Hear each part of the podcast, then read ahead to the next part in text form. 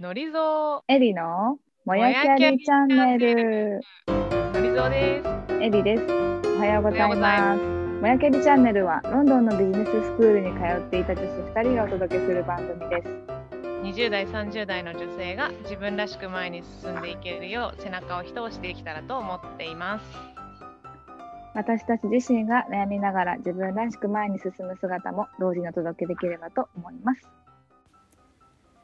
今回は引き続き栗林真由美さんをゲストにお迎えしております。忙しい毎日どのように時間のやりくりをしているのかまた未来図の今後の活動についてなどなど詳しく聞いていきたいと思います。ではお楽しみください。いやそんななんか仲間を作るようなプラットフォーうんうム構築されて、でかつ母親もやりながら本業の仕事の方もあるまゆみさんは、一体どうやって時間やりくりしてるんだっていう 純粋な疑問なんですけど、うんはい。めちゃめちゃ忙しいですよね。うーん、そう、そうですね。忙しい。あちょっと、周りの皆さんがどのぐらい忙しいかちょっと分かってないですけど、いそうん、まあ、忙しい方なのかな。はい。まずは履いてるわらじの数で言ったら圧倒的に多い方だと思うんですけど、はい、はい。これなんか、はい。どあれ？どうやって時間やりくりしてるんですか、多分いろんなことをこうワーママでありながら挑戦したいとか、育休でもやってみたいって思ってる方いると思うんですけど、うん。なかなかまゆみさんみたいにうん全。部こうちゃんとやってるロールモデルみたいな方にお会いすること少ないのでコツとか、はい。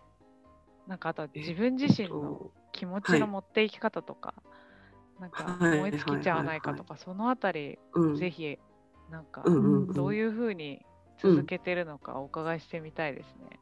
そうですね。まずは、あのーまあ、やりくりどうやってしているかというと、まあ、会社の昼休み使ったりですとか、あとは、まあ、夜、こうして、こう、うん。夜の時間使ったりっていうところは、あの、ありますよね。うんうん。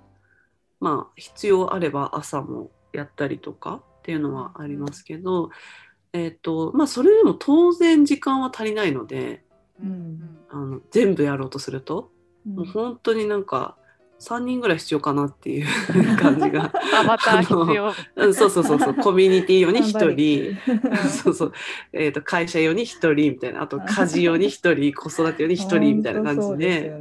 えっと、確実に全部やろうとすると足りないのでいあの意識しているのは全部や一人でやろうとしすぎないっていうところですかね。あむしろ。うん。うん、あの確実に自分がやった方がいいというかっていうところはものすごくこう注力しますけどあの、まあ、いいわゆる抱え込みしないっていうところですよね。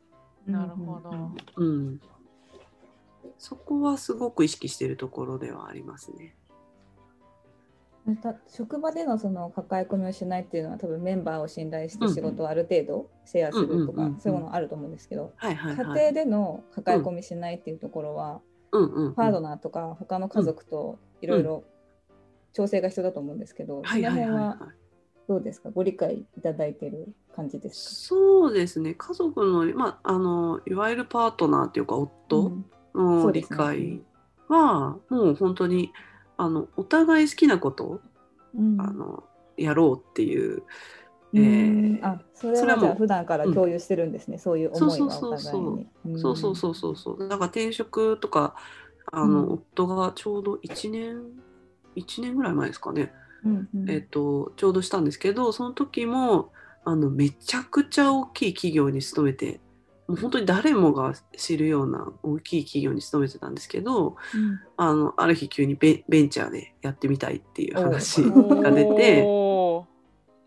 でもあのまあもちろん収入はあの本当にもう100万以上下がるっていううん。はいはい。ところだったんで、ね、一見するとあれじゃないですか。なんかやっぱか家計でさこう100万マイナスって。すね。い。やいやうち子供2人いるしね。うん。あの決してこう小さい話ではなかったんですけど、そうん、でもやっぱりこう2人の中でこう好きなことをややろうっていう。うん。からなんかすごくこう苦ねあの本当になんていうかな苦虫を噛みしめながらなんかこう仕事をすうんしてなんかこう家族のためにやってもらうっていうよりはやっぱり自分がやりたいことをうんやで、あの日々過ごしていく中でこうお金を得るっていうところの方がやっぱ最終的にはその家族っていう風に見た時にうん。まあお金は下がるけどうん。やっぱりそのねあの家族のために頑張ってんだみたいな食いしばってこううん。やられる日々をす家族で過ごすよりはうん。それに比べたら100万なんてもう別に安い方だっていうふうに素晴らしい。あいいですえね。うん、それがまあある意味ね共働きのまあ、いいとこでもあるんですけどね。そうですね。うん選択肢がありますもんね。そうそうそうそう。だからもうそのぐらいやっぱりあの夫とは、まあ、お互い好きなことをやるのは協力し合おうっていうのが、まあ、ベースにある感じですかね。まあ、あとはもう、あうんうん。ごはいはい。めんなさいね、先言っちゃって。どうぞどうぞ普段からそういうお話をお互いにしてるんですか、なんか私は次こういうことチャレンジしたいとか、旦那さんはうんいつかはこう例えばベンチャーに行きたいんだとか、そういうのって前からこう共有してたんですか、お互いに？そうですね。あの、まあなんかちょっと行きたいっていう話はあって、うん、まあやってみたらいいんじゃないみたいな。ああ、いいですね。なんかあの多分ね、はいもうお互いがこうやってみたいことって、こうね、これやってみたいんだけどって言った時はだいぶ気持ちが高まっているので、なるほどあね。ね。開示した時止められないですよね。だからね、もうお互いやってみたらいいんじゃないしか言えない状況。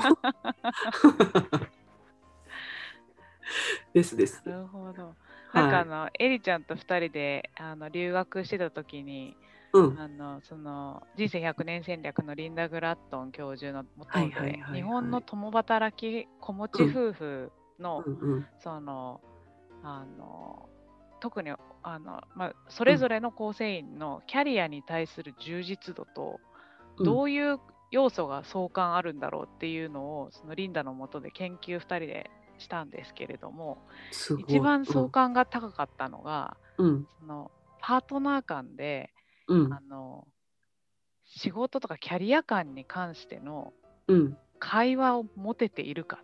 でこの会話量が多い、あの夫婦ほどうん。双方が自分のそのキャリア感に対して満足感を持ってる、うんうんうんうんそのまあ、なんていうかキラキラ生き生きしてますっていう相関が高いっていうのが出て、うんうんうん。なんかこうだ育休を取ったかどうかとか家事を何時間手伝ったかよりも、夫婦の間でコミュニケーションがあるかどうかっていう方が、あの要素としては多かったんですよね。だから今のお話伺ってて、あ地でもうやられてるんだなっていうの。を。うんうんうんうん。うん。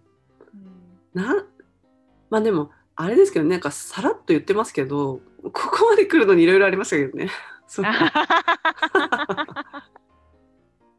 こんななんかこう、かっこよくシュッと言ってますけどまあいろいろあったけどあのやっぱり本当にその調査結果みたいなところこう働くっていうところを、まあなんかこうどういうふうに定義してるのかみたいなところとか、こうディスディスカッションっていうんですかね。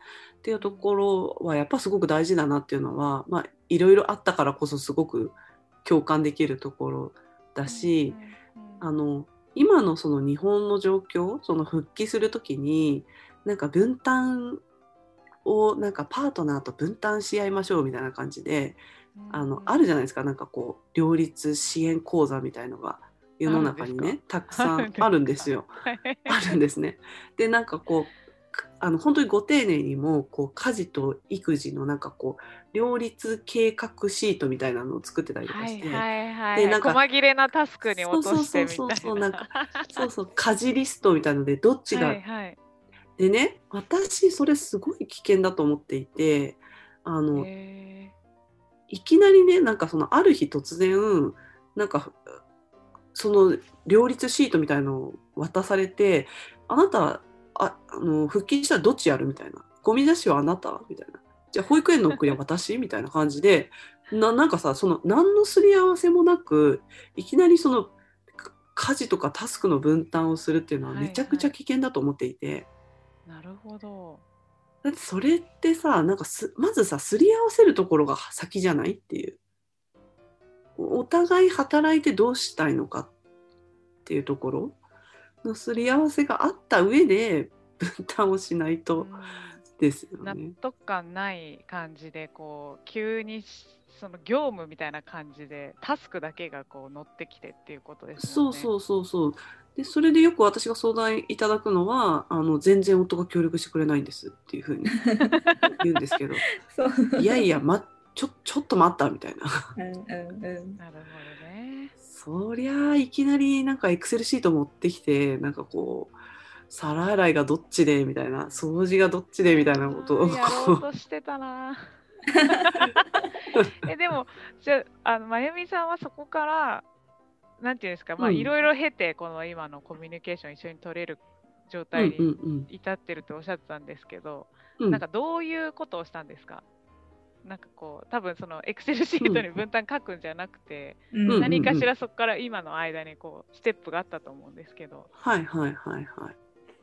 えっとまず聞きましたねやっぱり私は。そのし仕事で何を成し得たいのかっていうか何を目指してるですね。あ素晴らしいですね。人生通してとか、キャリアの中でどうなりたいのかみたいな。そうですね。なんかそれもしかもなんていうの？そのあのいきなり「あなたはどうしたいの?」みたいな感じでこう 迫ると詰めたわけじゃないんですおね。およみたいな。な何が何が起きたみたいな。どうしたどうした込まれてるぞみ感じになるからあのナチュラルに、うん。うん、聞くっていうところはあだから自分がねその私がき、うんき気をつけていたのはその自分がなんかこう話したいことどうしたいのかみたいなところを言いたいんだったらまず相手の話を聞く。ああ、うん痛いなー、その指摘。痛い なるほど。痛くなっちゃいました？すいいや、ませんもうすごいあのおっしゃる通りだと思います。なるほどね。うんってところはちょっと意識してましたかね。なるほど。はいじゃあそういう、まあでもそういうことの積み重ねってことですよね。そうですね。はい。なるほど。うんうんうんうん。だからなんていうの？あの事故ったりこうそんなさ両立復帰して子供がいながらねこう働くっていうことを最初からうまくいいどんなに仲いいパートナーだったとしても、やっぱいろいろ起きますから起きますそうよね。あの、ね、最初から完璧を目指そうと思うとなんか完璧じゃないからやっぱりダメだみたいなうんふうに落ち込まないで、いや私ここに来るのにどんだけ時間かかってると思いますみたいな感じなんでそんなね一朝一夕にできるわけないんで自己前提ですね。ああ、これか事故ってみたいな。そうそうそうでもそれがやっぱこうパートナーシップを強化していくというか、うんうんうなるんほど、なるほど。そうそうそうそういやー、そうですねすごい勉強になります。うんよかったちょっとはいい話できて めちゃめちゃいい話しかないですね、今日。ありがとうございまいすやーありがとうございます。なんか、すごいな。そう壮絶なんだな。ちなみに子供たちって、うんこう赤ちゃんの時より2歳3歳とかになってきた方がうん違う意味で手がかかってくるじゃないですか。例えば「ねママ聞いて聞いて」が始まったりとかあー一緒におお勉強一緒にししないとはいけない、い、けないというか、してあげたいししないとなかなか座ってられないとか、その辺はどうですか？時間を確保、いつやってるんですか？帰ってきてか帰ってから帰夜ですか？もう帰ってきてからはもうとにかく子供優先にあやっぱそうなんですね。してます。ね。うん、じゃあそこの、まあ、寝るまでの数時間はもう子供に最大限、最優先にして過ごして、うん。で寝てからまた自分の時間にするっていうそうですねそうですうんね。うん。なるほど。ねそれがねまたね。やっぱね こう、うん、効率的じゃないというかやっぱりなんかさ、ほらなんか本当にパソコン開こうもんならなんかもう、うん手を引っ張られてなんかも。う そうそうそうそう。うん。そんなことしてんじゃねえみたいな感じでなんかこうガンガン来るんでうちは。あのいやもうお仕事おしまいみたいな感じでもうパソコンパターンみたいな感じで。閉じら閉じられれちゃうんで はいもう電話もおしまいパソコンもおしまいみたいな感じなんで。うん。だからもう本当にあのいあの全然やんないですね。子供といる時は。も子供といるときはじゃあもう子供優先で。うそうですね。極力優先、いや勉強になりますね。もうちあのあれですよね。こう年齢が 上になればね、また本当に悩みも変わってくるってまさに子育てですよね。本当そうですよね。うんうんうん。思春期になったらまた違う悩みも出てきそうですよね。うんうん。すごくよくわかります、うん。ねね。またそこももやるポイントではありつつねそうですよね。なるほど。母親としての人生のターニングポイントになってるのかもしれないですね。子育て。うんうん。あじゃあちょっと母親のお話もいろいろ聞けたんですけど、ミライズの話ももう少しお伺いしたいなと思ってて、なんかこう、ミライズうん。うんの主催をされていて、今まで印象に残ったエピソードとか、うんうん。なんだろう、これからミライズと、あとなんかこう、新しい肩書きも作られて、活動の幅はいはいはい広がってきそうな予感を感じてるんですけど、はい今後の活動ってどういうことを考えてらっしゃるんではいすか、ね？はいはい。そうですね。まず、えっと、ミライズやってて、まあ、印象に残ったエピソードに関しては、あの、本当に始めた当初、自分がその育休コミュニティミライズを作った当初には、ま、全く想像してなかったことが今もう次々起こっているので、でそれは何かというと例えば最近だとあのクラファンやってるんですけどうち、えっと、どっちもあの目標金額を達成しましておかげさまで。えおーおめでとうございます。ありがとうございます。うんあの出版イベントだったりとか、うんえっと、今度本出すんですね、コミュニティで。本を出したりとか、あと手帳を作ったりとかしていて、こう自分が思っていた形以上の、あの状態でこう世の中にこう、ね、育休の概念をこう変えようっていう発信ができていること。これはもう本当に想像してなかったので、あのすごいことだなって思いながらうんうん。見て、ででしかもそれをはい、全部育休者がやってるっていうところもまた確かに。確かに。すごくって、確かに。うん、今までだったら役割が消えて取り残された気分になってた方々が進めてるわけですもんね。そうそうそう。だから本当に私がなんかこうあ育休者って可能性の塊なんだなってまあ結局人って可能性の塊なんだなっていうふうに思ってますけど、うんうん。あの本当にそれを形にしてくれているメンバーが、いろんな形でもう本当にワークショップだったりとかこういう、まあ、出版だったり手帳だったりっていう形で世の中にこう育休って別にキャリアダウンじゃないんだよとか育休って空白じゃないんだよっていうことを育休者が自ら体現し,、しているっていうプラットフォームになっていることはもう本当になんて言うんですかねもう驚きを通り越してもうなんていうか感動という二文字ではなんかこう表せないようなうん。うーんめちゃくちゃ感慨深いですね本当に、しかもうん。たった2年ですよね。そうです 今何人ぐらいいるんでしたっけ、そのい同期って言いますか、その1年間一緒に入ってる。ああえっとですね半年ベースなん6ヶ月スパンなんですけど。今いる在籍してるメンバーは160人ぐらいあうんうんいます。ね。だから全然いくあもう本当に私はもう未来像自分が、ね、主催してるコミュニティのメンに在籍してるメンバーを見てて本当になんていうか育休がなんかこう空白だとか育休がキャリアダウンなんてもういつの時代の話なんだろうっていうぐらいもうすごく可能性にあふれているのでなんていうか本当にここから変えていけるんだなっていうところとでもまだまだやっぱり氷山の一角なんですよね。うんうん。その世の中の育休者ってうん十万人もいる中でたった100 160人うん。っていう中なんで、まあ、まだまだもっともっとこう発信していって育休をこう変えていきたいなっていうのは思ってます。ではい、あともそうですね、うん、どんどん人数増やしていくんですか？人数をそうですね。あの基本安心安全の、えー、とプラットフォームにしたいのでそこは慎重にこうなんていうか、うん。プラットフォームを整備しつつ増やしていきたいなっていうのは、コミュニティがちゃんと担保されてる状態を確認そうですねしながらって感じ。うん、クオリティを担保しながら広げていきたいなっていうのはあります。はい。ワクワクしますね、でも。うんあ、ぜひ入ってください。い。入らせてください。なんかでも、あの、ミサちゃんから、即日で埋まっちゃうから急がなきゃいけないみたいな。そうそうそうそう。うん人気だから気をつけてって言われました。あのこの間の本当に今入ってる在籍してるメンバーはまさかのそのオープン申し込みオープンして本当に1日で1日も経たなかったかなえー、すごいです、ね。という間に埋まってしまったのでぜひお早めに。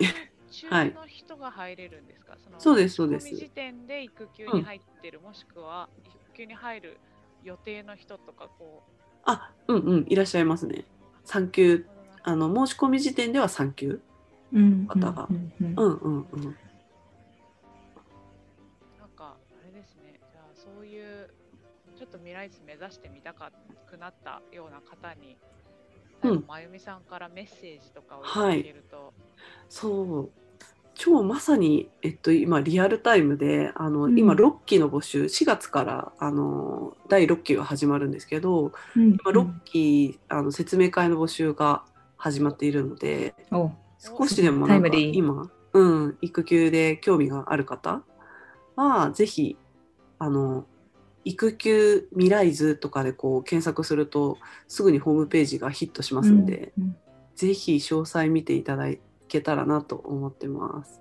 入りたくなった人結構いるんじゃないかと思いますねすごいタイムリーでよかった。ねうんありがとうございます。なんかあっという間に時間があれだね、もう。うんあっ1時になっちゃ早い早い、うんあっという間に。じゃあここから一う旦、うん、ポッドキャストの収録はここまでにして、うん、うん、そうだね。ということで今回はまゆみさんをゲストにお迎えしました。